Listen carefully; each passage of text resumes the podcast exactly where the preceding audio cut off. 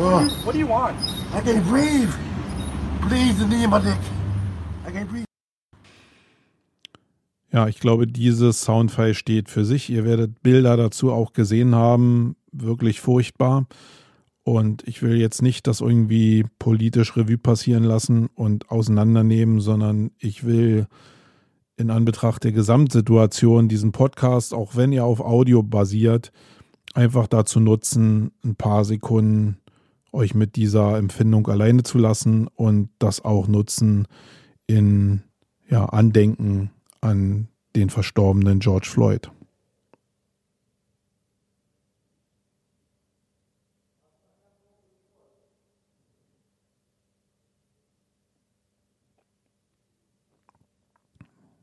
Ja.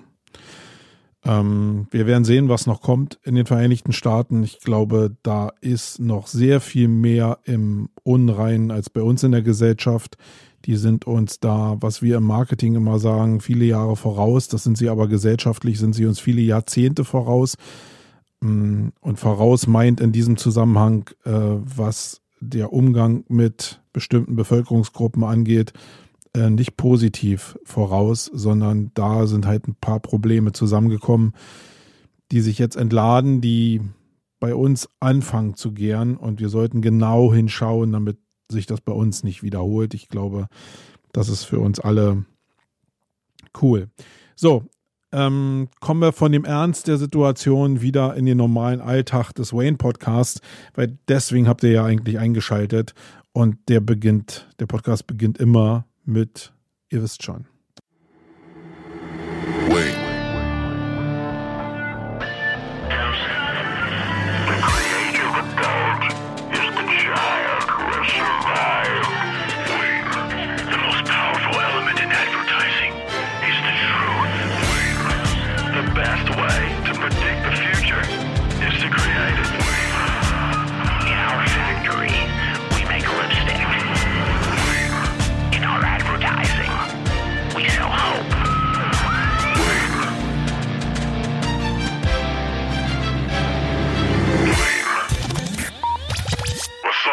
Hallo und herzlich willkommen zur Ausgabe 114 des Wayne Podcasts. Mein Name ist Marco Young. Ich bin der Host in dieser Sendung, nicht der Horst.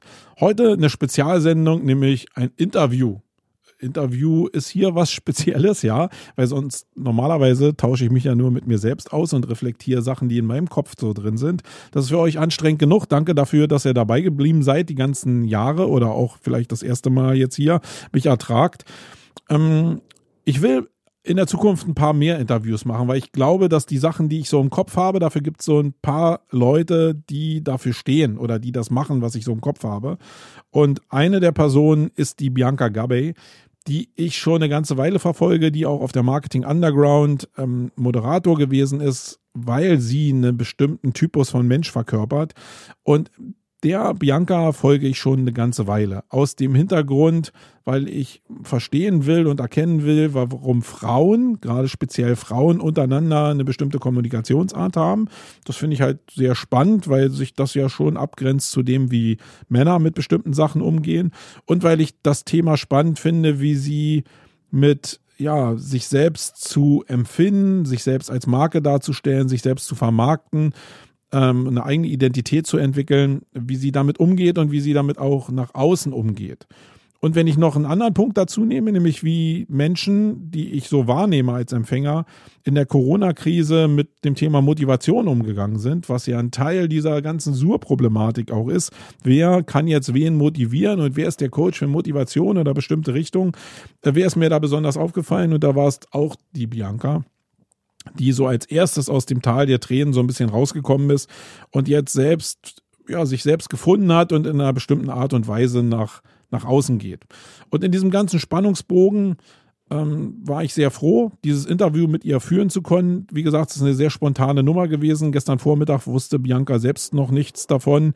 Sie ist auch kein erfahrener Podcast-Gast, ähm, so dass sie da ein bisschen auch ja Neuland betreten hat. Und wie ihr hören werdet, sind manche Fragestellungen oder manche Richtungen von mir irgendwie in der Frage so formuliert, dass eine gewisse Antwort rauskommt, was in sich ja schon falsch ist. Aber ich bin auch jetzt kein Interview-Gott.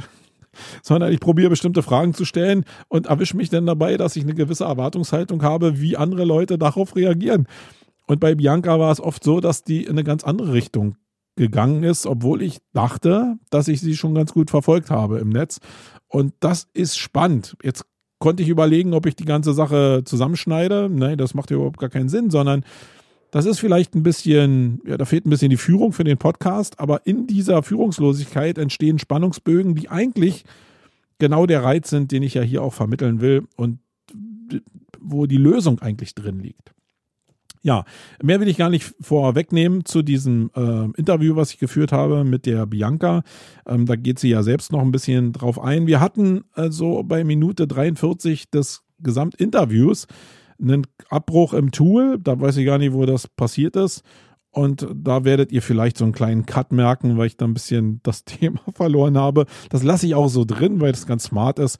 Ihr sollt nur wissen, dass da ein kleiner technischer Bug drin ist, aber ich, ich glaube, der hat mehr Charme, als dass er unangenehm auffällt. So, ich wünsche euch viel Spaß äh, mit dem Interview mit der Bianca Gabay zum Thema ja, Selbstvermarktung, Selbstfindung und was das alles mit unserer Gesellschaft zu tun hat und auch wie Frauen mit Selbstständigkeit umgehen. Eine Menge spannende Facetten und Themen in diesem Podcast. Viel Spaß bei dem Interview. Hallo Bianca. Ich freue mich wirklich riesig, dass ich äh, dich in dem Podcast habe. Und äh, du bist ja somit eigentlich so der erste Interviewgast, den ich eigentlich hier habe, weil eigentlich rede ich immer so mit mir selbst. Und äh, du passt aber eigentlich so, auch wenn es dir gar nicht so richtig bewusst ist, äh, in die Linie zu dem, was ich hier in dem Podcast mache, eigentlich sehr gut rein. Ähm, da geht's nämlich so sehr stark um ja, Selbstvermarktung, sich selbst finden, überhaupt, wie sich die Gesellschaft entwickelt. Und ich glaube, da ist ähm, da bist du am Puls der Zeit. Zumindest beobachte ich schon eine ganze Weile, wie du dich da entwickelst. genau, das ist dir vielleicht selbst gar nicht so bewusst, ähm, weil ähm, genau, das ist ja das Problem, wenn man sich selbst optimieren will, dass man sich selbst gar nicht so richtig wahrnimmt. Aber das da können wir jetzt mal drüber. Genau, da reden wir gleich drüber. Ist nämlich gar kein genau, Problem. reden wir, den, reden wir die ganze Zeit drüber. Aber nun kennen wir beide uns schon ein bisschen. Die Leute da draußen kenne ich noch gar nicht so richtig. Vielleicht sagst du mal kurz, wer du bist und was du so machst. Also Bianca, Nachname Gabay, ich weiß ja nicht, hast du, glaube ich, gerade ja nicht gesagt. Habe ich nicht Ähm, gesagt. Nee, und ich bin so eine Werbetante eigentlich. Seit 20 Jahren Werbung, Marketing und auch wirklich mein erster Chef in der, also Kreation auch tatsächlich. Ähm, Werbetext und mein erster Kreativdirektor in meiner allerersten großen Agentur sagte zu mir, Bianca, du bist in dieser Branche wie Arsch auf Eimer. Und ähm, das ist 100 Prozent so. Also ich liebe Werbung. Ich war als Kind, bin ja Ostler, also nicht wie du Ostwestler, bin ja Ostler. Und ähm, aufgeklärt haben. und ich habe als Kind, also hatte das Privileg, direkt an der Mauer zu wohnen. Das heißt, wir haben echt Westfernsehen empfangen, relativ ungestört. Und immer wenn die Werbung lief, blieb ich vorm Fernseher sitzen, weil eigentlich saß ich deswegen vorm Fernseher. Also für mich war eigentlich das Spannende am Fernsehprogramm die Werbepausen. Schon immer. Und ich bin dann auch ähm, relativ zielstrebig in die Agenturen und als ich meinen allerersten Praktikumstag mal in der Werbeagentur hatte, war für mich, hat sich der Himmel geöffnet. Also das war so dermaßen mein Ding und ich kann es jetzt nachts um vier wach machen, entwickelt ihr könnt, ich mag gar nichts anderes machen. Also habe auch eine Verknüpfung im Gehirn, die nur so funktioniert. Also denkt nur in so einen komischen Kategorien und meine Tochter, Kinder spiegeln ja immer schön, ähm, die ist mit acht oder wie alt war sie, relativ klein, mit mir an einem Werbeplakat vorbeigefahren, wo ich mitgepitcht hatte. Und wir sind rausgeflogen. Und die waren natürlich immer noch total angefressen. Und wir fahren an der Kampagne vorbei und die guckt einmal drauf und zerlegt mir dieses Plakat. Warum, wieso, weshalb das nicht funktioniert mit acht. Und ich saß wirklich da und dachte so, also war alles genau richtig. so, äh, okay. Ja, also ist schon echt mein Ding. Und jetzt, mhm. jetzt mittlerweile, äh, bin ja seit zehn Jahren selbstständig, ähm, hat sich das nochmal verschoben. Thema Positionierung und wie du es gerade sagst, scheinbar auch Persönlichkeitsentwicklung, weil aus meiner Sicht ist das eins. Mhm. Für inhabergeführte Unternehmen, nicht für Marken. Da verhält sich Positionierung anders. Hm, da können wir gleich nochmal drüber reden. Mhm. Aber äh, jetzt bist du ja da angekommen, also habe ich zumindest das Gefühl, in dieser Selbstmarketing, Selbstfindungsgeschichte, ähm, Leute dabei zu unterstützen, sich selbst eigentlich so, also mit sich selbst zu positionieren. Ähm, ja. Das finde ich sehr cool. Aber ein bisschen hast du es ja schon angerissen, wo du denn hergekommen bist. Ähm, hast du studiert? Ja, ich habe noch, ach, du sagst auch noch Wirtschaftskommunikation zwischendrin neu gemacht. Also bei, Studieren, um das zu machen, was du jetzt machst? Ah, nee, also studiert habe ich eigentlich, weil wir in Deutschland sind und ich einen Zettel brauche, der sagt, ich kann das, was ich kann. Sehr realistisch. Und ähm, danach, nach der, nach dem Studium, warst du ja schon mal in der Selbstständigkeit. Also du hast ja so, also ist ja so ein Weg. Wenn äh, ich habe mal ein bisschen recherchiert auf deinen Seiten, äh, auf Xing, da steht so ein bisschen was drin über deinen Werdegang. Und da steht dieses Studium drin. Und nach dem Studium ist so eine Phase von Selbstständigkeit, wenn ich das richtig gesehen habe. Ja, während des Studiums Also Okay, während ja. des Studiums schon, ich habe, ach, das war, ich bin allein als, also nee, damals hatte ich noch den Vater meiner Tochter mit, wir sind, warte mal. Und ich habe mich während des Studiums hatte ich nämlich einen massiven Burnout, weil ich habe ähm, keine Förderung bekommen fürs Studium und hatte, habe direkt im zweiten Semester meine Tochter bekommen. Mhm. und habe aber, hm, Bianca, Schubrakete, habe mich total bemüht, dieses Studium in der Regelstudienzeit durchzukriegen, hatte aber eben, wie gesagt, keine Studienförderung. Das heißt, ich war arbeiten, relativ gut bezahlt. Ich hatte das Glück gehabt, dadurch, dass ich eine Ausbildung im Vorfeld schon hatte zur fototechnischen Assistentin, ähm, dass ich in den Tarif eingetaktet wurde als äh, ausgebildet, also als richtig als Fachkraft und also das Leben war nett zu mir und habe aber eben gearbeitet, hatte mein Studium, wollte das in, Studi in Regelstudienzeit schaffen und hatte meine kleine Tochter. So. Und na, dann gab es bei mir einen Burnout. Dann bin ich da mal kurz ausgestiegen für ein halbes Jahr komplett. Und ähm, dann habe ich äh, im Prinzip das Studium fertig gemacht und habe dann parallel ein paar Jobs schon als Freier auch gemacht. Klar. Mhm. Und ähm, habe diesen einen Kunden witzigerweise wirklich immer noch, den ich von damals noch hatte. Der hat jetzt mittlerweile zwei Unternehmen, die ich betreue für ihn, kommunikativ. So. Und insofern, und dann bin ich ja nochmal ins Marketing richtig. Klassisch. Das heißt, du hast so als erstes Mal äh, so ein bisschen Tuchfühlung gehabt zu Selbstständigkeit, weil du als, äh, wenn ich das so richtig verstehe, als Freelancer unterwegs warst, Freelancerin, Hab ich Genau. Freelancerin warst du. Ja. Ähm, und dann hat es dich irgendwie gejuckt, dass du nochmal in eine Agentur wolltest, weil du weiterkommen wolltest, was den Wissenshorizont anbelangt? Nö, das war reine Vernunft. Also das war A, dieses, ich Also brauche mal Geld. noch die, nee, das war wirklich, ich brauche noch die Marketingerfahrung. Und ich hatte zu dem Zeitpunkt nicht dem, ich wollte noch mal diese Erfahrung machen, richtig so in so einem Unternehmen, so, so Corporate, das Genau. war ein großes und mh, das war es eher. Und dann dachte ich, auf diesen Sicherheitsfaktor mit Kind ist es besser. Das war eine totale Nullnummer, weil das war eine Katastrophe, mit dem Kind fest angestellt. Hm. Und ähm, ja, dann haben die alle Mütter rausgeschmissen irgendwann. Dann ging es so ein bisschen runter und dann haben sie die Gelegenheit genutzt, die rauszuschmeißen, die um viermal sagen, ich muss jetzt mein Kind abholen. War okay, weil dann habe ich mich selbstständig gemacht. Also Genau. ist ja, weißt du, wenn wir ehrlich mit uns sind, kriegen wir ja meistens das geliefert, was wir uns ganz heimlich wünschen und nicht trauen, offiziell auszusprechen. Genau, und dann hast du dich 2010 selbstständig gemacht und dann äh, lief ja alles geradlinig ähm, immer straight nach oben. Also die Linie Logisch. bei allen anderen ist so eine Wellenlinie Nee, ist bei allen Selbstständig. geradlinig. und, und bei dir ist, bei dir ist aber nicht nur geradlinig, bei dir ist ganz, ganz steil. Ist direkt so. 90 Grad. Ja, sag mal, wie lief so die erste, erstmal überhaupt die Entscheidung, sich selbstständig zu machen? Ähm, Na, es war ja aus einer, sehr- äh, also alles, äh, das war ja mit Sicherheitsschirm. Ich bin ja aus der Arbeitslosigkeit raus. Das heißt, ich Mhm. habe mir in der Arbeitslosigkeit noch einen HTML-Kurs gegönnt und einen Online-Marketing-Kurs damals. Das war 2019, so in dem Dreh, 9 bis 10. Und habe gesagt, okay, die zwei Themen nehme ich noch mit, die bereiten mich gut vor. Die hatte ich bisher, weil ich komme ja so aus der ganz klassischen Werbung, wirklich große Kampagnen, Mhm. TV, Print, bla. Da war mit Online und Web noch nicht so viel. Und dann dachte ich, HTML zu programmieren, und es hilft mir wirklich, weil ich kann einfach den Code mal kurz lesen, nicht, dass ich da irgendwas programmieren könnte. Aber es hilft schon auch mal zu verstehen, wenn ich jetzt mal nach einem Meta-Description gucke, ob das alles eingerichtet ist oder so.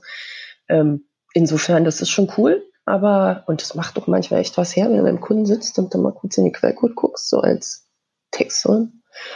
Und ähm, dann bin ich in die Selbstständigkeit eben mit diesem, mit dieser Förderung, was ja gemütlich ist. das heißt, was gab's da früher? Ich weiß 2010? es ja nicht mehr. Du, ich weiß es nicht mehr. Kann ich dir ja nicht mehr sagen. Also es war okay. Und ich habe aber die ersten Jahre, also das, was du jetzt siehst, ist wirklich, ich gebe ja Gas, ich arbeite ja viel. Das ist ja auch eine Lüge, wenn jemand sagt, er arbeitet nicht. Naja, irgendwann, glaube ich, geht es schon. Bloß da musst du auch gucken, was, was ordnest du als Arbeit ein und was nicht. Und wenn ich ehrlich bin, verbringe ich 10, 12 Stunden am Tag mit, in Anführungsstrichen, Arbeit, weil ich auf Facebook unterwegs bin, weil ich kommuniziere mit meinen Kunden, weil ich abends um, um 10 aus dem Bett noch kurz ein Feedback gebe, wenn jemand eine Frage hat.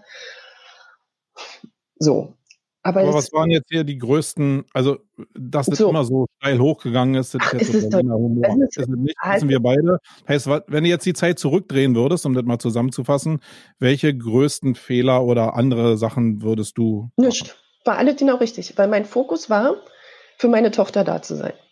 Hm. Und wir haben, ich hatte noch das Privileg, meine Eltern haben ihr Haus verkauft und ich habe im Prinzip mein Erbe vorzeitig ausgezahlt bekommen. War nicht so viel, als dass ich es irgendwo hätte investieren wollen.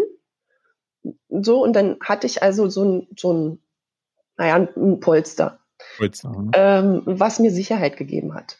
So, das ist dann auch aufgebraucht worden, aber für andere Sachen, wir sind ja dann nach Glasgow für drei Monate, das habe ich vollständig damit finanziert und solche Geschichten. Und hatte halt immer so ein bisschen Backup, weil ich Fokus hatte, meine Tochter zu haben. Das heißt, ich habe die früh in die Schule gebracht um neun und habe die um zwei da wieder abgeholt. Und dann kannst du dir vorstellen, wie viel man schafft. Plus, ich hatte ja immer noch diesen Hintergrund mit diesem, also ich weiß nicht, ob du, also wenn man einen Burnout hat, hast du danach im Körper wirklich so eine Erinnerung drin und das nennt sich Angst vor der Angst. Also das heißt, du hast immer, wenn irgendwas passiert im Körper an, an äh, Fühligkeiten, die Not oder die Sorge oder dieses Gefühl, oh Gott, hoffentlich geht es jetzt nicht wieder los, weil es ist wirklich Mhm. furchtbar. Ich hatte Panikattacken und ähm, das ist ein ganz furchtbarer Zustand und der Körper erinnert sich. Aber nicht und- nur an Burnout, sondern auch an Beinbrüche. Alles, an, genau, genau. Aber dieses, genau, genau. Aber ich weiß, was alles, du meinst. Ja. Alles, was Trauma sind, sind ja drin. Hm. Und ähm, übrigens auch Generationen zuvor, also Epigenetik, das ist ja, das geht ja noch zurück. Und ähm, warum wir Frauen zum Beispiel in unserer Generation auch gerade so zu tun haben, weil wir zwei Weltkriege haben, wo Frauen oft oder in der Regel vergewaltigt worden und sexuelle Missbrauch erlebt haben. Und das ist zum Beispiel meine Frau, also meine Generation Frau hat damit viel zu tun. In der, in der Epigenetik, in dem, wie sie erzogen werden und so weiter und so fort. Das ist auch das Thema, womit ich viel zu tun habe. Nicht, dass sie das explizit sagen, aber warum wir Frauen sozusagen so, so an bestimmten Grenzen stehen, spielt damit auch eine Rolle. Egal. Genau, also ich Nee, egal. Äh, Im, Äh, im Kern nicht egal. Soll, nee, das soll auch nicht Teil dieser Sendung sein. Zeigt aber mal so schön, dass die Zielgruppe, die du auch ansprichst, da werden wir nachher nochmal zu kommen, ähm, da, dass die Themen da Teil davon sind. Und wenn ich jetzt meine Position nehme, ich äh, weiß, was du meinst, aber ich kann so vom Feeling überhaupt nicht so richtig, ich habe keine Tuchfühlung zu dem Thema. Das heißt, sich aber auf das Thema einzulassen, was deine Zielgruppe ausmacht, das ist ja eine große Herausforderung und eigentlich auch der USP, den du hast grundsätzlich. Deswegen, aber lass uns mal weitergehen ähm, und nicht so weit in die Vergangenheit. zurück. Nee. Genau, also das heißt, äh, ich habe eigentlich wirklich Fokus drauf gehabt, für meine Tochter da zu sein und mich nicht zu übernehmen.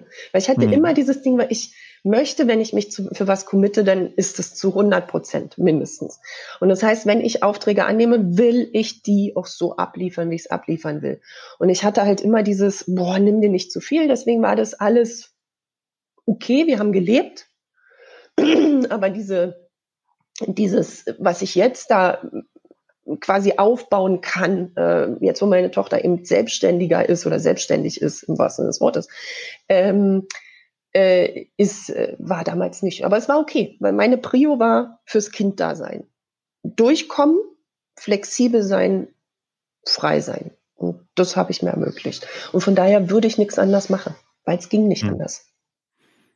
Das heißt, für die Zukunft schließt du auch gar nicht, du bist ja jetzt mehr eine One-Woman-Show, wenn ich das so richtig sehe. Ja, ich Äh, habe mit schon im. Hintergrund, ja genau, mit Freelancern, viele Freelancer. Genau, aber du selbst bist ähm, One-Woman-Show. Ähm, das heißt, du schließt auch für die Zukunft ähm, gar nicht aus, größer zu werden mit Festangestellten, agenturmäßig.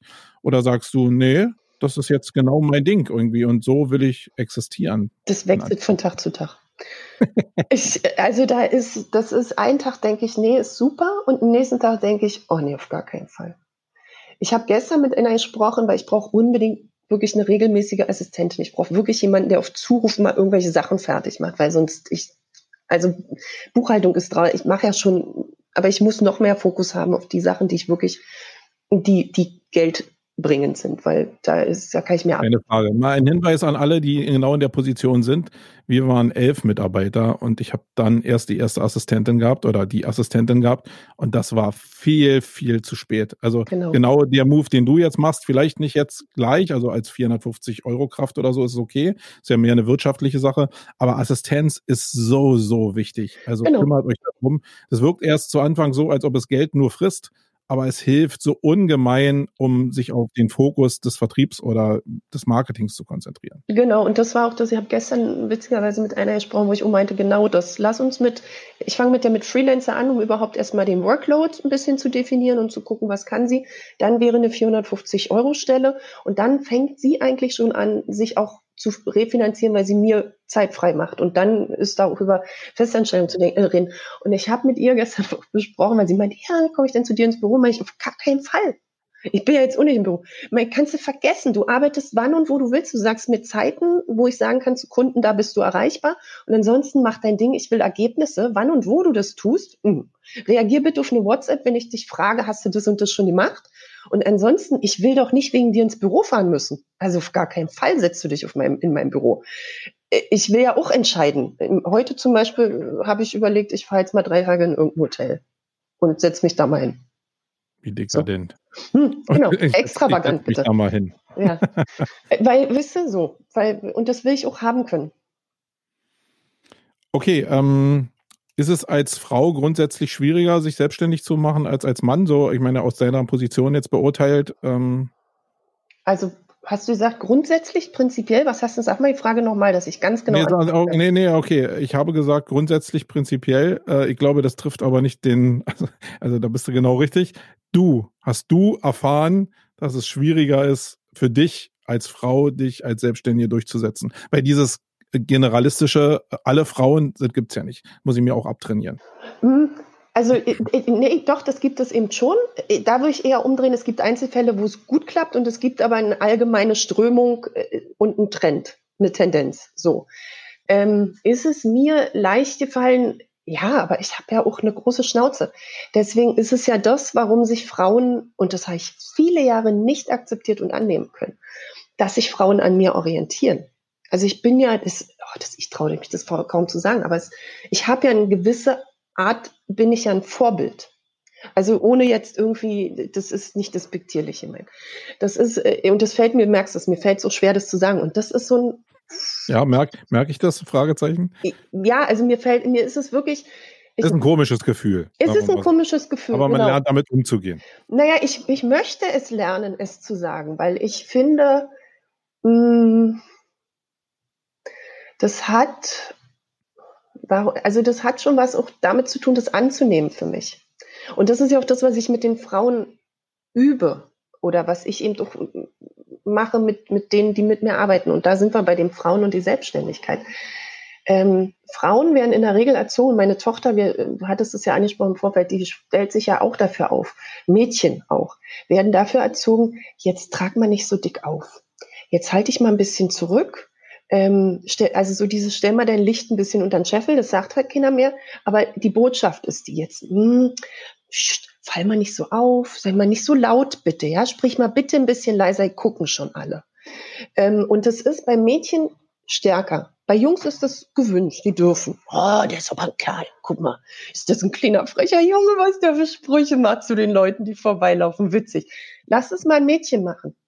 Mal, kannst du das mal lassen? Das schickt sich nicht so. Also ich, ich rede so nicht, aber ich weiß, dass es groß verbreitet ist.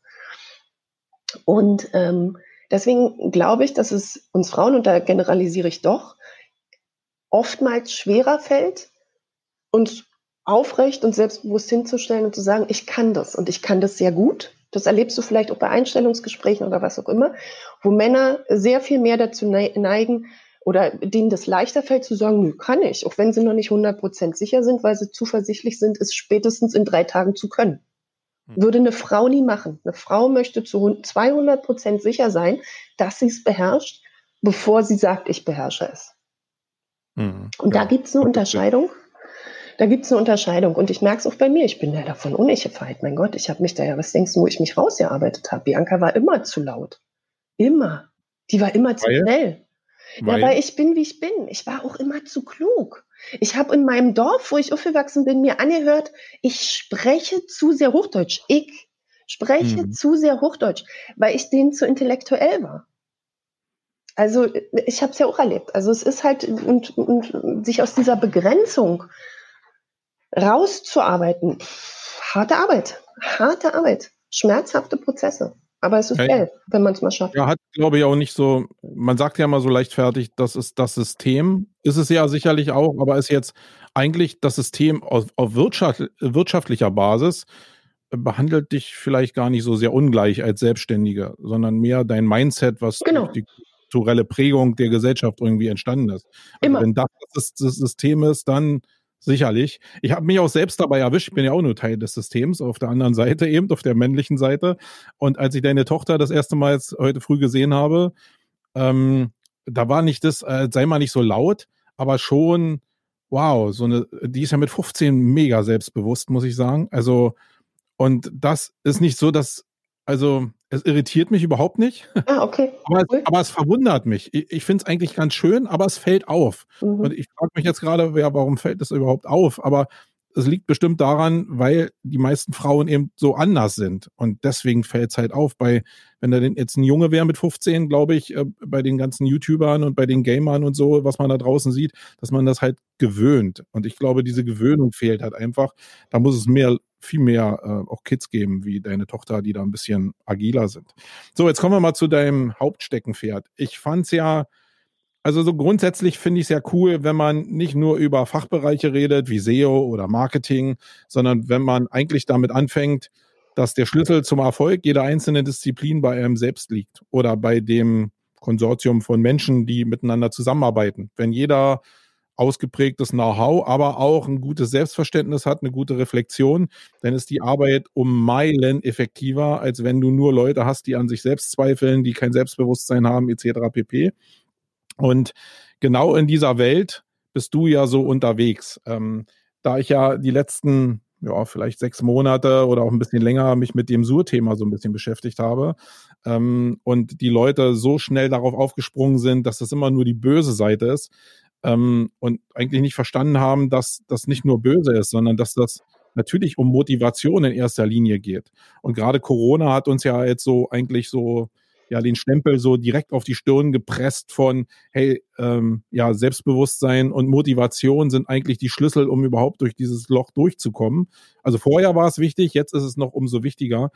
Äh, umso cooler finde ich eigentlich, dass du dich diesem Thema so angenommen hast, ähm, nämlich sich selbst erstmal zu finden, äh, sich selbst für sich selbst Marketing zu machen und auch eine eigene Identität zu entwickeln. Das sind so die drei großen Komplexe, die ich zumindest bei dir entdeckt habe und das auch nach außen sehr selbstbewusst kommunizierst. Und äh, die Sachen würde ich ganz gerne mal mit dir besprechen, weil die einfach wirklich sehr interessant sind. Also erstmal diese drei Steps, die du ja selbst auch angelegt hast, ähm, aber auch dein eigener Umgang damit nachher in der Folge, wie also nach außen so selbstbewusst rüberzukommen und motiviert rüberzukommen, ist ja nicht immer das Spiegelbild von einem selbst in der Situation, in der man gerade ist. Spannend, Also- dass du das sagst. Da können wir gleich mal. Ja, mal so eine Reflexion von, ich kann das besti in bestimmten Maßen machen, aber ich muss es auch in bestimmten Maßen schauspielern, damit ich diese Reflexion bekomme. Ist das so? ja, denke ich schon. Ich glaube, Hm, also Können wir gleich mal drauf eingehen. Jetzt- Genau. jetzt sehr individuell. Ja. Aber lass uns mal erstmal auf dieses, äh, du nennst das so True Self-Awakening ähm, eingehen. Das ist ja so, dieses Awakening ist ja so das Aufwachen, das Realisieren, wenn ich das so richtig verstehe, wer ich eigentlich bin und was ich eigentlich will. Stimmt das so? Also da in, du sprichst jetzt auf den Kurs an, den ich im Moment auch mache. Ja, an dem will ich jetzt so ein bisschen langhangeln an diesen drei Mhm. Begriffen. Also ich habe ja, das, das ist ja relativ neu entstanden, auch dieses True Self-Thema. Also das ist ja auch wirklich eine stringente Fortsetzung aus meinem Positionierungsansatz, weil ich sage, es geht um die wahre Identität. Also wenn du dich zeigst, wie du wirklich bist, und da sind wir bei dem, wie viel schauspielere ich.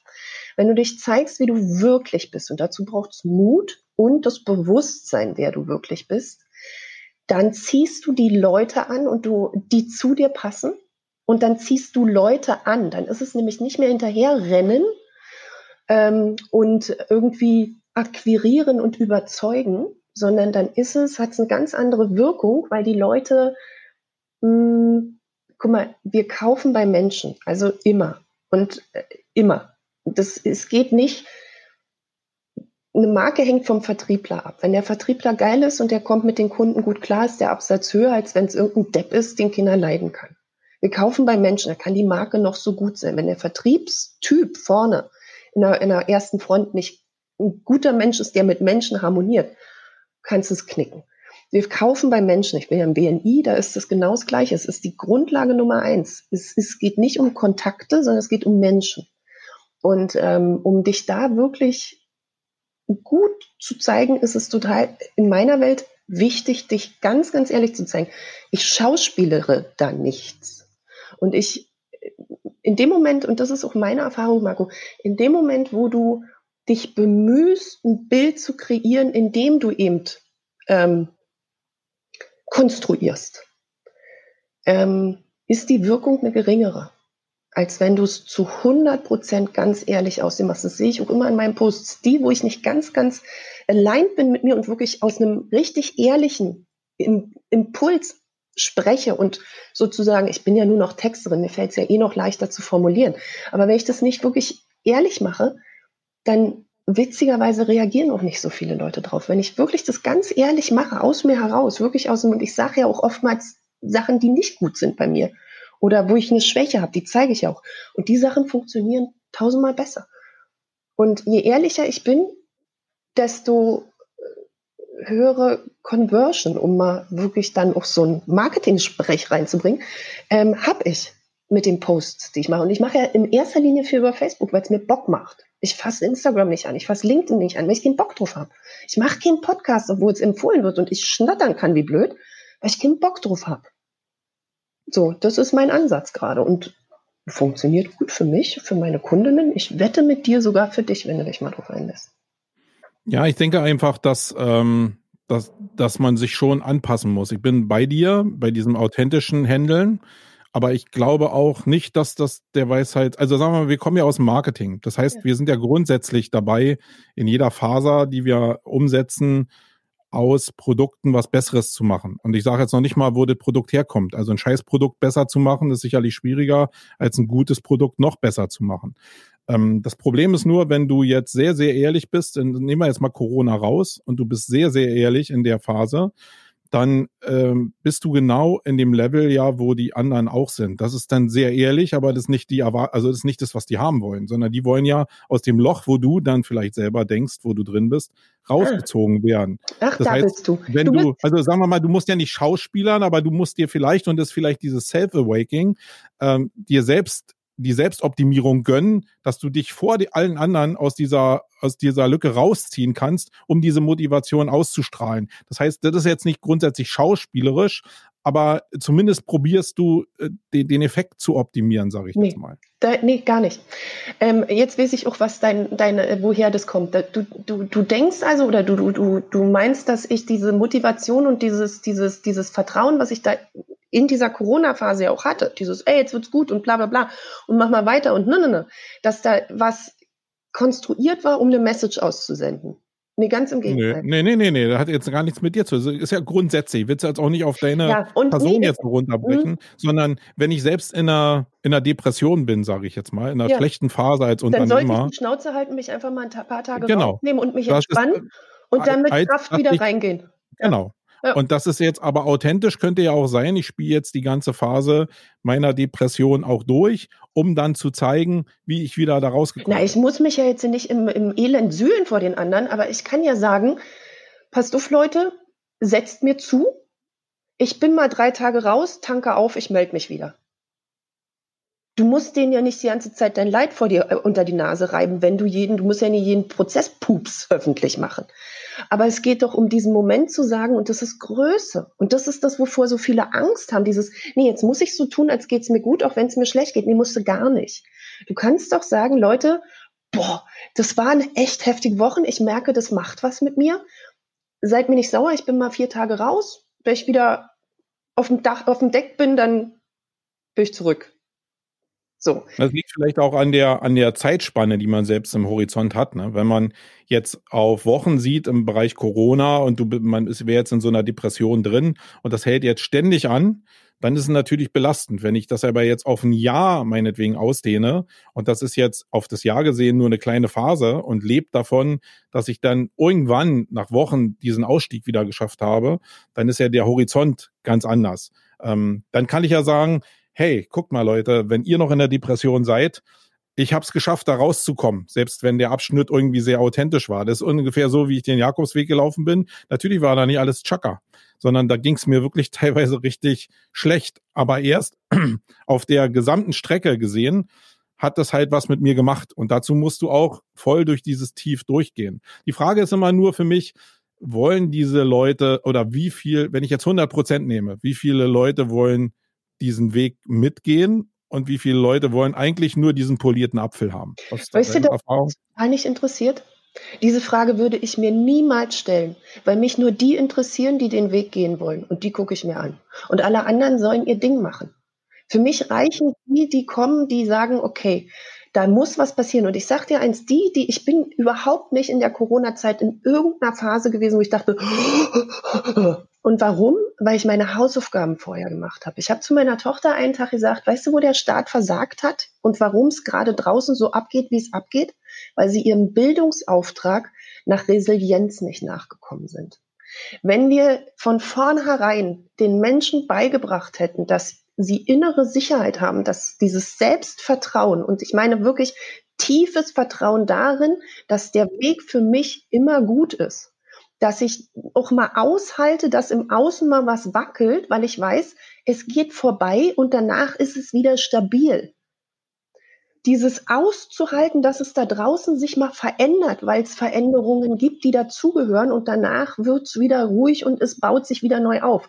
Wenn ich das weiß und wenn ich das verinnerlicht habe und wenn ich das trainiert habe und mir sozusagen übers Bewusstsein ins Unterbewusstsein geführt habe, dann stehe ich so eine Zeiten stabil durch. Und da hat meiner Meinung nach der Staat echt einen Bildungsauftrag verpasst, weil die Gesellschaft wäre stabiler. Du siehst es in anderen Ländern, wo so eine Sachen eher kultiviert werden. Da ist eine andere Ruhe in der Gesellschaft meine persönliche Meinung und meine Erfahrung. Genau, aber ist ja jetzt nicht da, sondern, also ich gebe dir ja recht, der Staat hat da versagt, aber jetzt musst du ja mit dem Versagen umgehen und nicht mit genau. dem, was wäre. Ja, ich habe meine Hausaufgaben gemacht, ich habe viel investiert, wirklich viel Geld reingetan und ich bin, wie du das beschreibst, es ist genau richtig. Es ist nicht, dass ich, bups, plötzlich geht's mir jetzt gut. Ich bin durch tiefe Täler gelaufen. Du machst hier kein Bild. Ich habe wirklich Scheiße gefressen, um da anzukommen, wo ich heute bin, emotional. Gar nicht finanziell, sondern emotional. Und für mich ist diese emotionale Ausgeglichenheit, diese emotionale Zufriedenheit und Sicherheit, das ist für mich der Schlüssel zum Erfolg. Wenn ich unsicher bin, lasse ich mich von kleinen Sachen im Außen sofort umwerfen, gehe in die Existenzangst, gehe in die Panik, fahre irgendwelche Filme. Und meistens diese Angstgedanken sind ja immer ein Gedanke in die Zukunft. Und wer kann denn einschätzen, wie die Zukunft aussieht? Also kann ich doch im Hier und Jetzt bleiben, mal dreimal tief in den Bauch atmen und sagen, ich kann sowieso nicht vorherseilen. Und gerade Corona hat uns gelehrt. Da ist jeden Tag das richtig und nächsten Tag das richtig und nächsten Tag das richtig. Deswegen drehen die Leute ja so durch, weil ihnen immer wieder diese, ach, jetzt weiß ich's, wieder weggenommen wurde. Oh, wie jetzt weiß ich's doch nicht. Ach, jetzt weiß ich's aber. Oh, wie jetzt weiß ich's doch nicht. Und wenn du einfach wirklich das durchsitzen kannst und sagst, ja, ich weiß, dass ich's nicht weiß, aber irgendwann werde ich's wissen und bis dahin warte ich jetzt mal, bis es soweit ist, dann stehst du sowas besser durch. Und das gilt ja fürs Unternehmertum erst recht. Ja. Das heißt, okay, jetzt ist ja das die Perspektive von dir als, ähm, mhm. also ich nenne es jetzt mal One-Woman-Show und ich kann die Perspektive auch total einnehmen. Wenn du jetzt eher Marke wirst, ähm, hast äh, meinetwegen sehr markenstarke Produkte, bist selbst irgendwie mit, nehmen wir mal eine Zahl, 50 Leuten unterwegs, dann sind ja die Verantwortung anders als jetzt deiner Person gegenüber. Das heißt, Absolut. wenn ja. du plötzlich jetzt CEO von, von einem großen Unternehmen bist und du machst das, was immer dir so gefällt, weil du denkst, du musst deine Persönlichkeit rausbringen, dann muss das ja auf diesen, äh, auf diesen Gesamtmarkt, der ja da ist, von dem du ja leben musst, äh, weil du deine Produkte ja an den hoffentlich größten Anteil des Marktes äh, vermitteln willst, dann musst du ja kompatibel zu dem Gesamtmarkt sein. Das heißt, mhm. in deiner Position verstehe ich es total, Aber wenn jetzt Unternehmen größer wären, was würdest du jetzt am Geschäftsführer, der jetzt gerade aus der Corona-Krise sich digitalisieren will, wie soll der sich denn digital positionieren? So frei und authentisch, wie du es sagst, oder doch in Teilen als polierter Apfel? Äh, Ist spannend, aber ich will noch mal auf eins kurz eingehen, dass du sagst, äh, da kann man ja dann nicht das machen, was man nur will. Man hat ja da noch die Mitarbeiter. Das klingt so ein bisschen ego-getrieben. So nach dem Motto, "Hm, mir ist der Rest egal, ich mache heute, was ich will. So ist es ja gar nicht. Sondern ähm, was ich ja eher sehe, stell dir mal vor, du hast ein Team und du hast es vorhin selber gerade gesagt.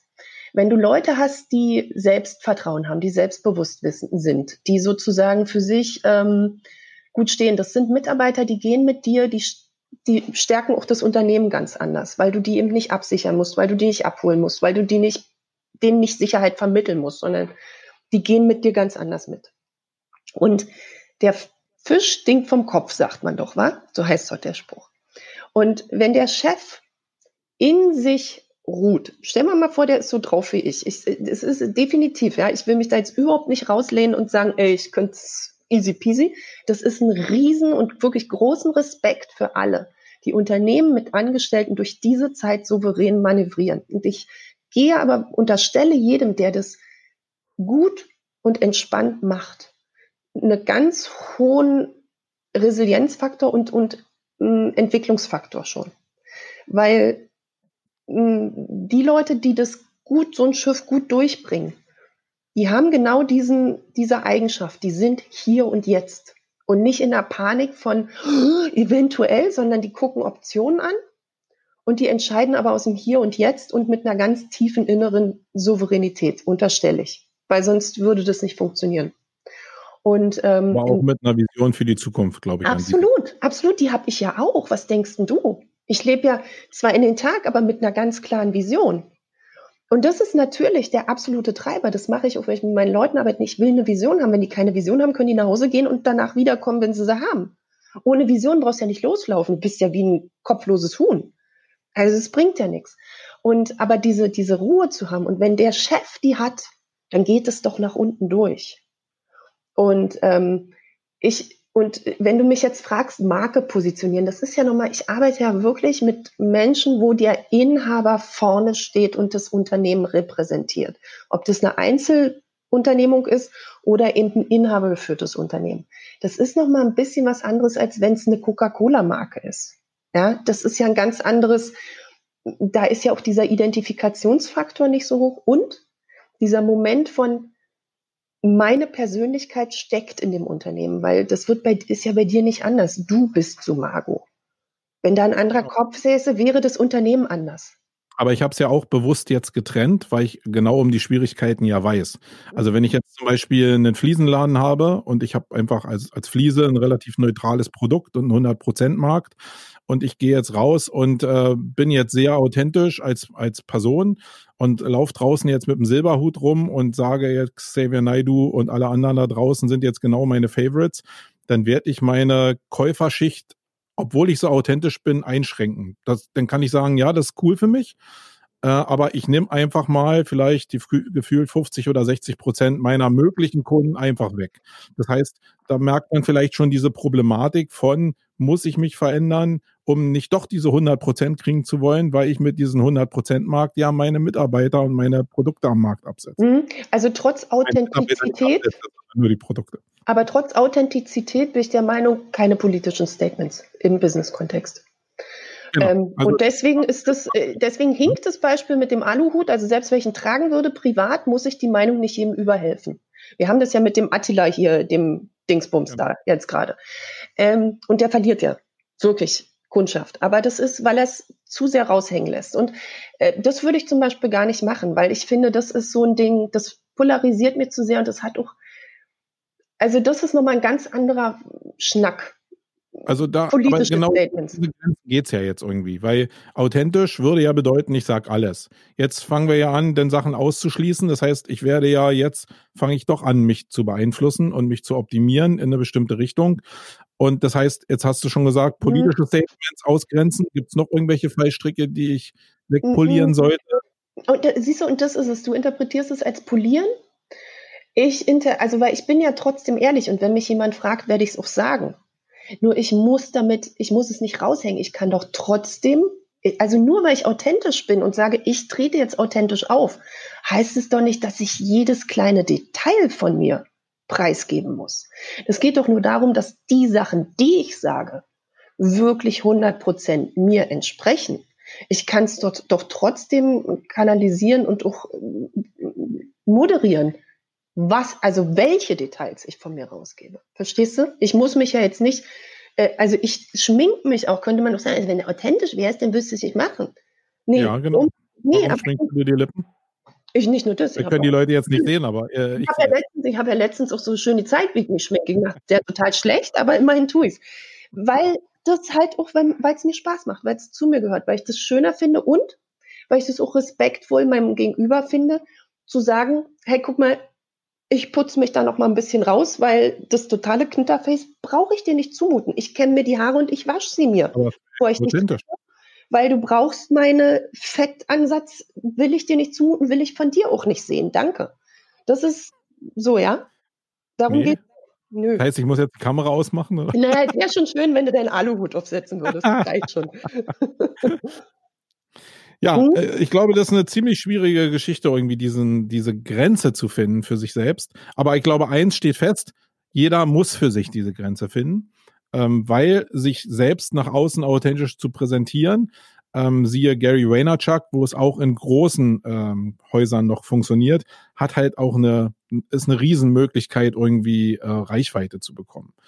Ähm, also du hast ja, jetzt haben wir Self-Awaking, hatte ich ja so gesagt, auch wenn wir uns jetzt so ein bisschen anders äh, langgehangelt haben, ist so das Erwachen, das so, also so empfinde ich das zumindest, sich selbstbewusst zu machen, dass man überhaupt als, als Person, als, als, als Personenmarke auch auftreten kann. Äh, in meiner Tätigkeit, in meinen Gruppen, in denen ich tätig bin, sind halt sehr viele Leute, die sich darüber gar nicht bewusst sind. Die nehmen sich nur als Firmenmarke wahr, aber nicht als Person.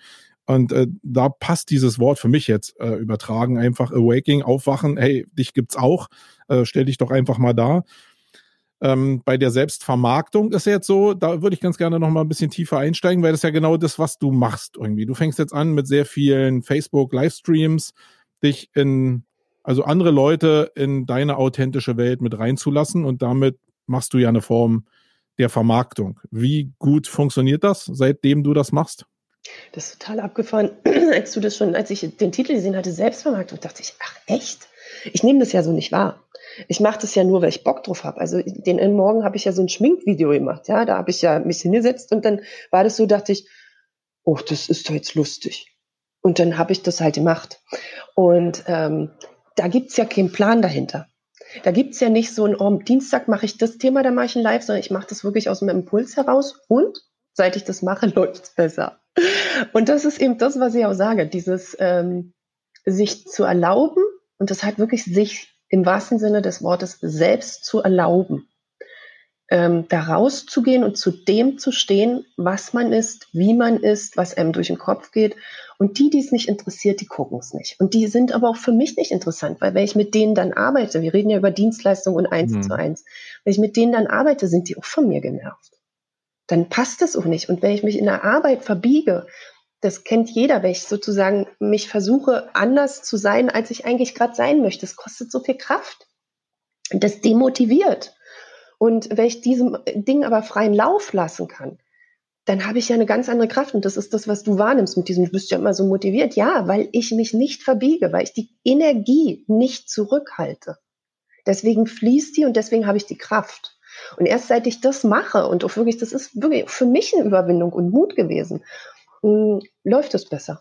Komm, ich du, ich sitze, habe einen Post gemacht am äh, Pfingstsonntag, so morgens vor dem Frühstück und dieses True Self Awakening ist eigentlich eine Praxis, die ich lehre, also eine Technik, wo jeder sozusagen über ja, eine, eine, eine Art von Selbstreflexion bei sich ankommt, also sich selbst das ist ein ziemlich tiefgreifender Prozess. Und ich saß da Sonntag und habe einen Post gemacht, noch vor dem Frühstück. Und der war wieder so dieses typische Bianca-Ding. Da bin ich sehr ehrlich rausgegangen und habe so ein Statement gesetzt. Und fünf Minuten später, noch nicht mal, hatte ich eine Nachricht über Messenger. So, Bianca, heute ist soweit, ich trippe so lange um dich rum, ich will da jetzt mitmachen.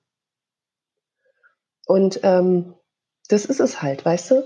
Dass die Leute dann wirklich dieses Gefühl haben von, das spricht mich an. Aber das, das ist, und es gibt ja auch Leute, die sprechen auch an, wenn sie eine Maskerade haben.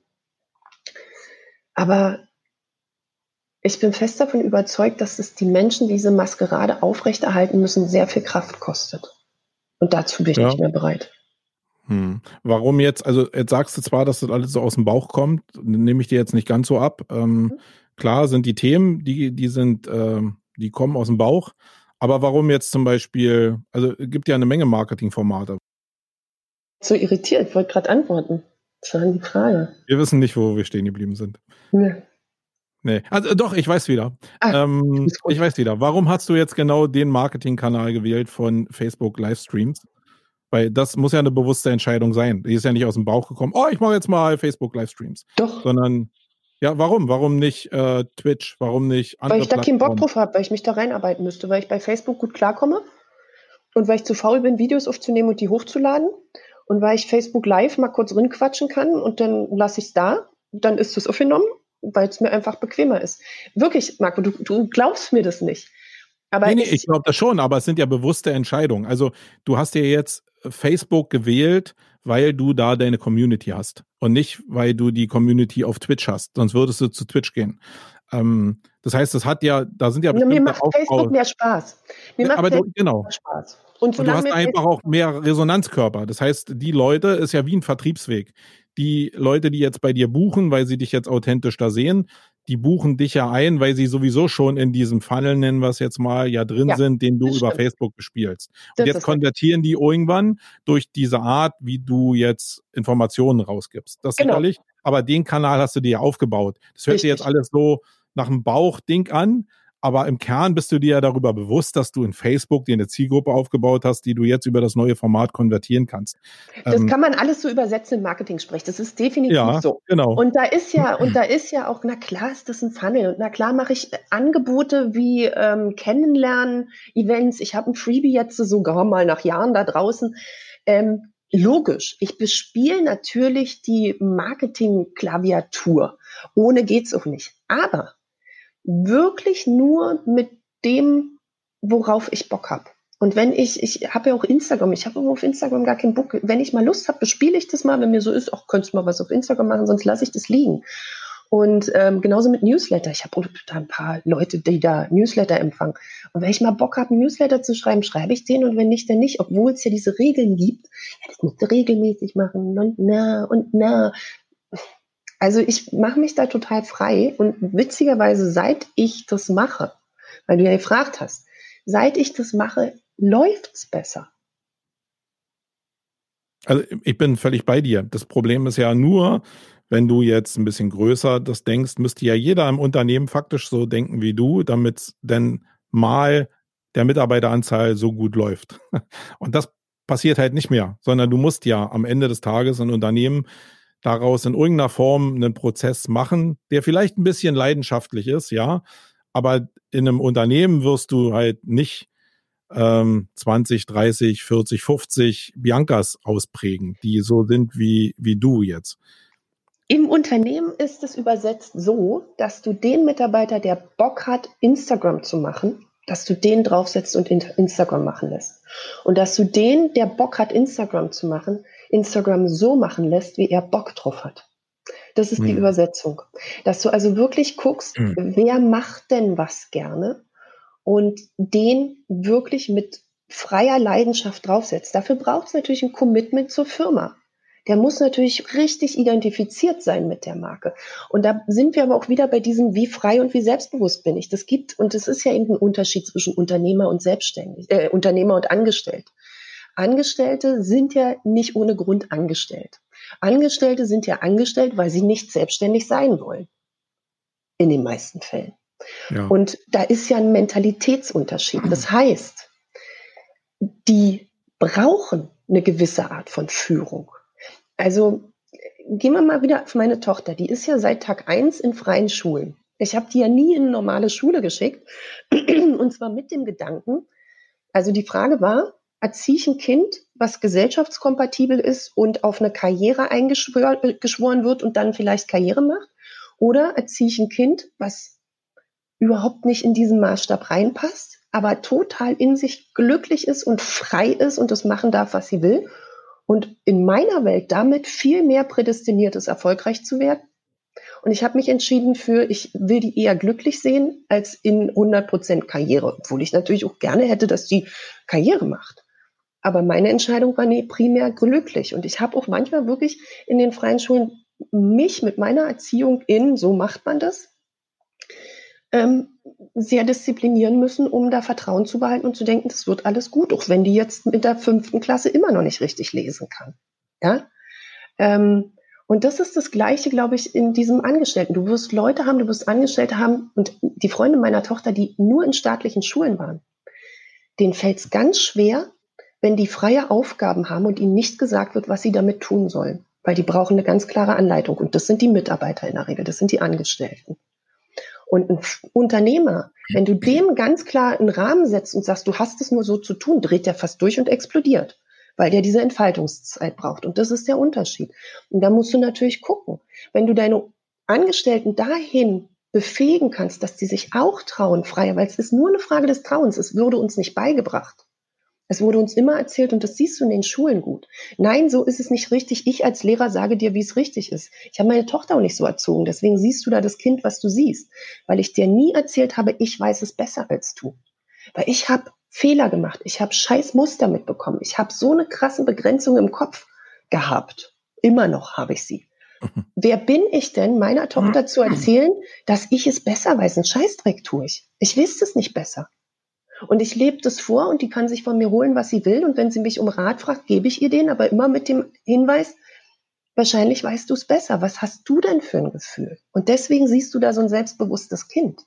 Und wenn ich das mit meinen Mitarbeitern mache und ich mache nichts anderes mit den Unternehmerinnen und Unternehmern, die mit mir arbeiten, ich bestätige nur immer wieder die darin, dass sie es eigentlich alles 100% selbst wissen und dass sie ganz okay sind, so wie sie sind.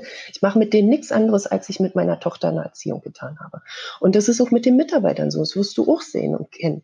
Wenn du die bestätigst, wenn du die dahin motivierst und endlich dahin kriegst, dass sie sich trauen, das zu tun, was sie wirklich können, dann läuft der Laden geiler, als wenn du denen die ganze Zeit alles vorgeben und vordenken musst. Hast du gar keinen Bock drauf. Das heißt, was ist jetzt die, die Kernbotschaft? Selbstbewusstsein Kern, ausbringen oder? Nein, die Kernbotschaft ist, dass jeder das eigentlich an? hat und dass, wenn du hattest mich ja gefragt, wie ist es mit den Mitarbeitern? Und das mit den Mitarbeitern ist, es gibt so und solche. Es gibt welche, die sind schon so weit, die müssen frei laufen, ansonsten sind die auch gehemmt. Also lass die ihr Ding machen, bestärke die darin und vertraue denen und schule ihr Vertrauen in dieses, ich weiß intuitiv, was richtig ist, wenn sie identifiziert sind mit deiner Marke, die repräsentieren sie ja. Aber meistens sind die das auch. Und dann gibt's halt welche, die jeden kleinen Pupsi durch vorgedacht und vorgegeben haben müssen. Entweder es gelingt, denen mehr zu zeigen, dass sie auch in die Dinge vertrauen können, die sie gut können und die dann auch irgendwas besonders gut können. Und das ist ja umso schöner dann zu sagen, ey, die funktionieren alle selbstständig, die haben so Vertrauen in ihre Fähigkeit und die sind so identifiziert mit dem Erfolg dieses Unternehmens, dass du dann da am Ende doch lauter kleine Mini-Unternehmer hast, die im Sinne deines Unternehmens agieren. Also das ist Ideal World. Ja, genau. Genau. Ja, das, das ist eigentlich das, wo, wo meine Methode greift. Die sagt, das Selbstvertrauen, das tiefe, tiefe Vertrauen in jeden selbst wirklich zu schulen und hervorzuholen, weil es hat jeder. Es wurde uns eben nur abtrainiert über das, was ich gerade beschrieben habe in der Schule und so.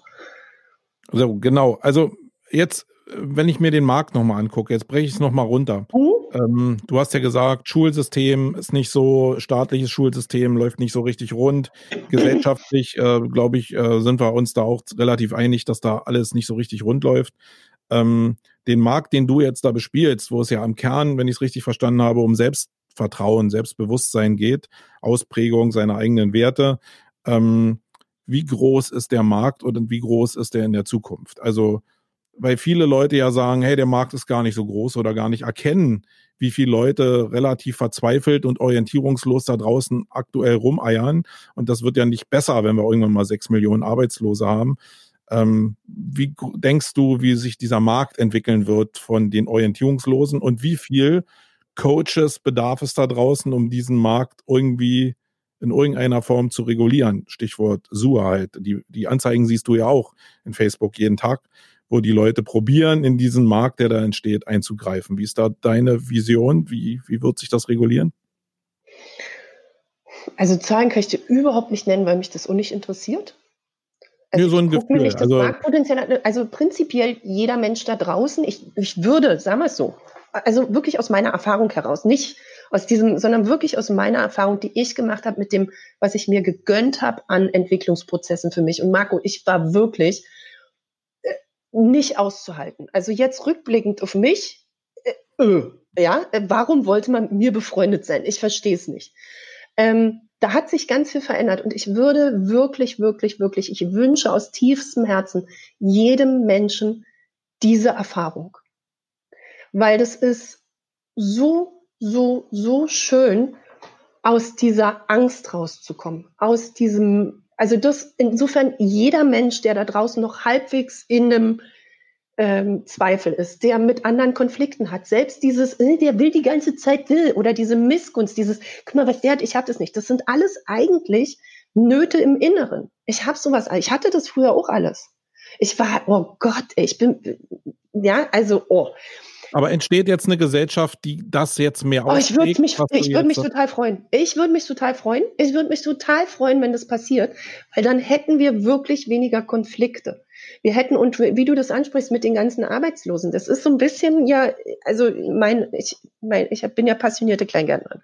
Und ich bin ja in meinem Kleingarten von lauter alten Ostlern umgeben, die das rausgestampft haben, damals so kurz nach der Wende, und die kommen alle aus diesem Außenhandelsministeriums-Dingsbums-Umfeld. Also so ein bisschen Bonzen und richtig so Osten.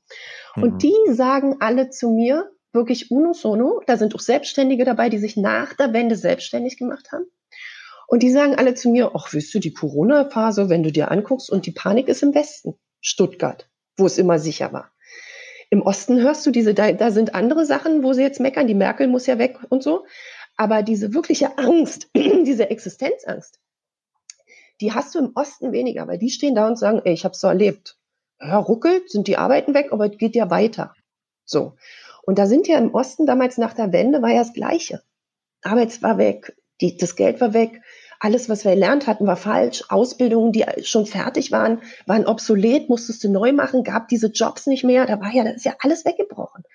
Und da gab's, der Osten war ja, oder ist es, glaube ich, immer noch, aber sind jetzt viele rausgegangen, weil halt diese Zeit um ist, weil das, äh, die Jahre durch sind, war ja die, das Gebiet mit den größten Solo-Selbstständigen, also mit der größten Zahl an Solo-Selbstständigen. Und die haben sich ja alle aus diesem Momentum von Umbruch und alles ist weg, solo-selbstständig gemacht. Und das wird meiner Meinung nach jetzt wieder passieren. Weil das ist die Perspektive. Wenn ich im Markt als Angestellter keine finde, gucke ich, wenn ich ein halbwegs cleveres Kö- Köpfchen habe, was kann ich denn jetzt tun für mich? Und äh, meistens ist es dann die Wahl in dieser Einzelselbstständigkeit. Und da würde ich wirklich jedem wünschen, dass er diese Erfahrung macht von diesem Selbstbewusstsein und Mut. Es geht eigentlich um Mut und dieses Selbstvertrauen, für sich gewinnen zu können, um dann damit auch wirklich rauszugehen und sich zu zeigen, weil bei, bei den Frauen wirklich, die gehen oft nicht raus, weil sie so Bammel haben vor diesem gesehen werden. Ich hatte heute auch total Panik vor diesem äh, Wie hoch ist denn der. Frauenanteil überhaupt ähm, in deiner Kundschaft? Ich, also in meiner Wahrnehmung würde ich jetzt äh, 97 Prozent, Okay. 95 Prozent nicht. Das heißt, ab und zu sitzt dann ein einzelner Mann da, Ich arbeite der ja auch mit Mittelstand. eigentlich nur Mädels kennenlernen will. Ich arbeite ja auch mit dem Mittelstand. Also es ist ja, ich arbeite ja am liebsten natürlich mit Solopreneuren, aber ich mache ja durch dieses Positionierungsthema und ich mache ja ziemlich rockige Außenauftritte, weil ich eben auf Konventionen so ein bisschen, hm, ähm, insofern, ich mache ja auch für den Mittelstand was und das sind dann vorzugsweise Männer natürlich. Hm. Aber insofern, wenn du mich fragst, wie viele alle? Hm. Ja, siehst du. Ähm, okay, machen wir eine Abschlussfrage noch. Wo stehst du in fünf Jahren? Also ich kann dir sagen, wo ich sitze. Okay, äh, liegst, egal wie. Ja. Du als Mensch, wo bist du? Also auf jeden Fall noch, noch, noch, noch, noch entspannter. Und mein großes Ziel ist es ja, weniger zu arbeiten. Und da ist, das hatten wir eingangs die Definition, was definiere ich als Arbeit. Das heißt nicht, dass ich weniger mache, aber das, was ich wahrnehme als Arbeit, reduziert sich für mich mh, bei einem noch größeren Erfolg. Auf jeden Fall, auch monetär. Also ich wünsche mir wirklich für uns, und das ist ja, ich bin alleinerziehend seit zehn Jahren. Und ich gehöre definitiv, gehörte definitiv immer zu dieser prekären äh, Gesellschaftsschicht. Und äh, ich habe definitiv keine Lust mehr zu entscheiden, gehen wir ins Kino oder essen wir ein Eis. Ich möchte das alles haben dürfen, weil ich weiß, dass ich alles haben darf. Und ähm, dahin geht's. Ich will mir gönnen dürfen. Ich will mir gönnen. Dürfen ist ja nicht mehr. Insofern, ja, vielleicht eine Million. So, Bianca, wir haben eine, was, was war das letzte? Eine Million? Vielleicht eine Million, vielleicht zwei Millionen, vielleicht drei Millionen. Du, ich eine Million, mich da war es wieder. Ich mache mich frei. Ja, warum nicht? Jetzt mal ernsthaft, warum nicht? Ja, Lass warum aber nur eine Million? Was ist Genau. für eine Freiheit zu sagen, eine Million? Zehn? Vielleicht, warum, 20? ja, warum nicht 10, 20 Millionen? Ja, Genau. lass uns nach den Sternen greifen. Weißt du, Marco, das ist ja mit diesen Zielen, die wir uns setzen, wenn wir die Hälfte davon erreichen, wenn die groß genug sind, sind wir doch schon ziemlich cool dabei. Ja, genau. Insofern. Faktor X. Okay, ähm, ja, wir sind bei einer Stunde wieder. Ich fand es äh, wirklich ganz interessant, auch wenn in manchen Sachen ich immer so in den Gesprächen feststelle, dass zu meiner Empfindung, was ich von den Leuten habe, schon immer andere Ausprägungen gibt, wenn sie es anders ausformulieren. Ähm, das zeigt mir immer, dass es doch immer, obwohl man so die Leute zu, äh, zu meinen kennt, es immer doch noch eine sehr große Distanz gibt irgendwie. Also ich habe in den letzten Interviews mal, mal so mitgekriegt, dass ich eigentlich ja in den Fragen und in den Antworten gemerkt habe, dass eigentlich mein, also und ich bin ja der Empfänger, ich habe immer recht, Ja, dass, eh. dass es da noch total Diskrepanzen gibt. Und das finde ich aber spannend. Äh, Das finde ich nicht so, äh, dann ist es nämlich auch wieder authentisch zu dem, was wir jetzt hier gemacht haben und dann ist es nicht ein Einheitsbrei. Guck mal, es gibt ja mindestens so viele Realitäten, wie es Menschen gibt auf der Welt. Insofern hast du meinen Blick auf mich, äh, deinen Blick auf mich, nicht meinen, du hast deinen Blick auf mich und ein anderer sieht mich ganz anders und noch jemand anders sieht ganz andere Facetten an mir. Normal. Genau. Und davon lebt's ja im Endeffekt auch. Also ich habe von Darum dir wieder was gelernt, du vielleicht ein bisschen was von mir aus meinen Fragestellungen. Vielen herzlichen Dank, dass du da warst. Ja, Ähm, cool, danke. Und ähm, wir bleiben trotz Corona in Kontakt und ich werde dir weiter folgen. Wo kann man dir denn grundsätzlich folgen, wenn man was von dir erfahren will? Wie, sag mal deine Domain nochmal. Also auf meiner Webseite natürlich, gabei-und-co.de, obwohl ich die wirklich stief, stiefmütterlich behandle. Äh, Facebook ist ähm, Okay. das Mittel der Da Wahl. dich Tatsächlich. Alles Mhm. klar. Cool. Okay, Bianca. Danke Tausend dir. Dank, Marco. Bis bald. Tschüss. Tschüss. Wait.